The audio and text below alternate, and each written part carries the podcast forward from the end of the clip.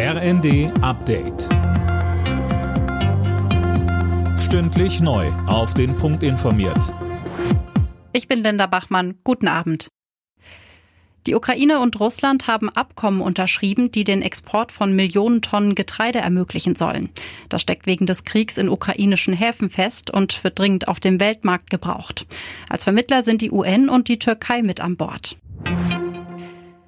Die Rettung für Juniper steht. Die Bundesregierung übernimmt 30 Prozent der Firmenanteile des Energiekonzerns, der durch die Gaskrise tief in die roten Zahlen gerutscht ist. Im Zuge der Rettung kommen auf Gaskunden höhere Preise zu, weil Juniper Mehrkosten weitergeben darf.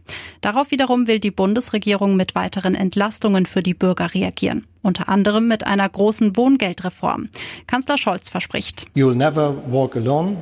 Wir werden das tun, was erforderlich ist und so lange, wie das notwendig ist.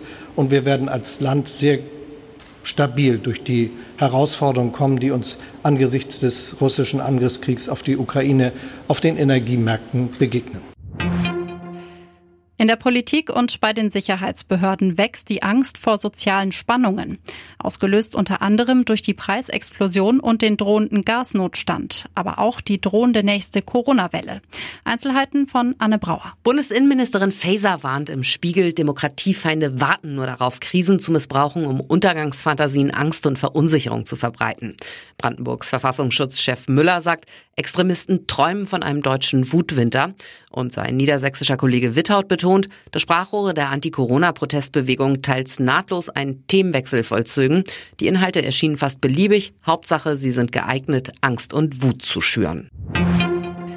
Nach dem Tod von HSV-Idol Uwe Seeler diskutiert Hamburg nun darüber, ob der Zweitligist bald im Uwe-Seeler-Stadion spielen soll. HSV-Investor Kühne, der die Namensrechte für das Hamburger Volksparkstadion hat, zeigte sich im Abendblatt offen für eine Umbenennung.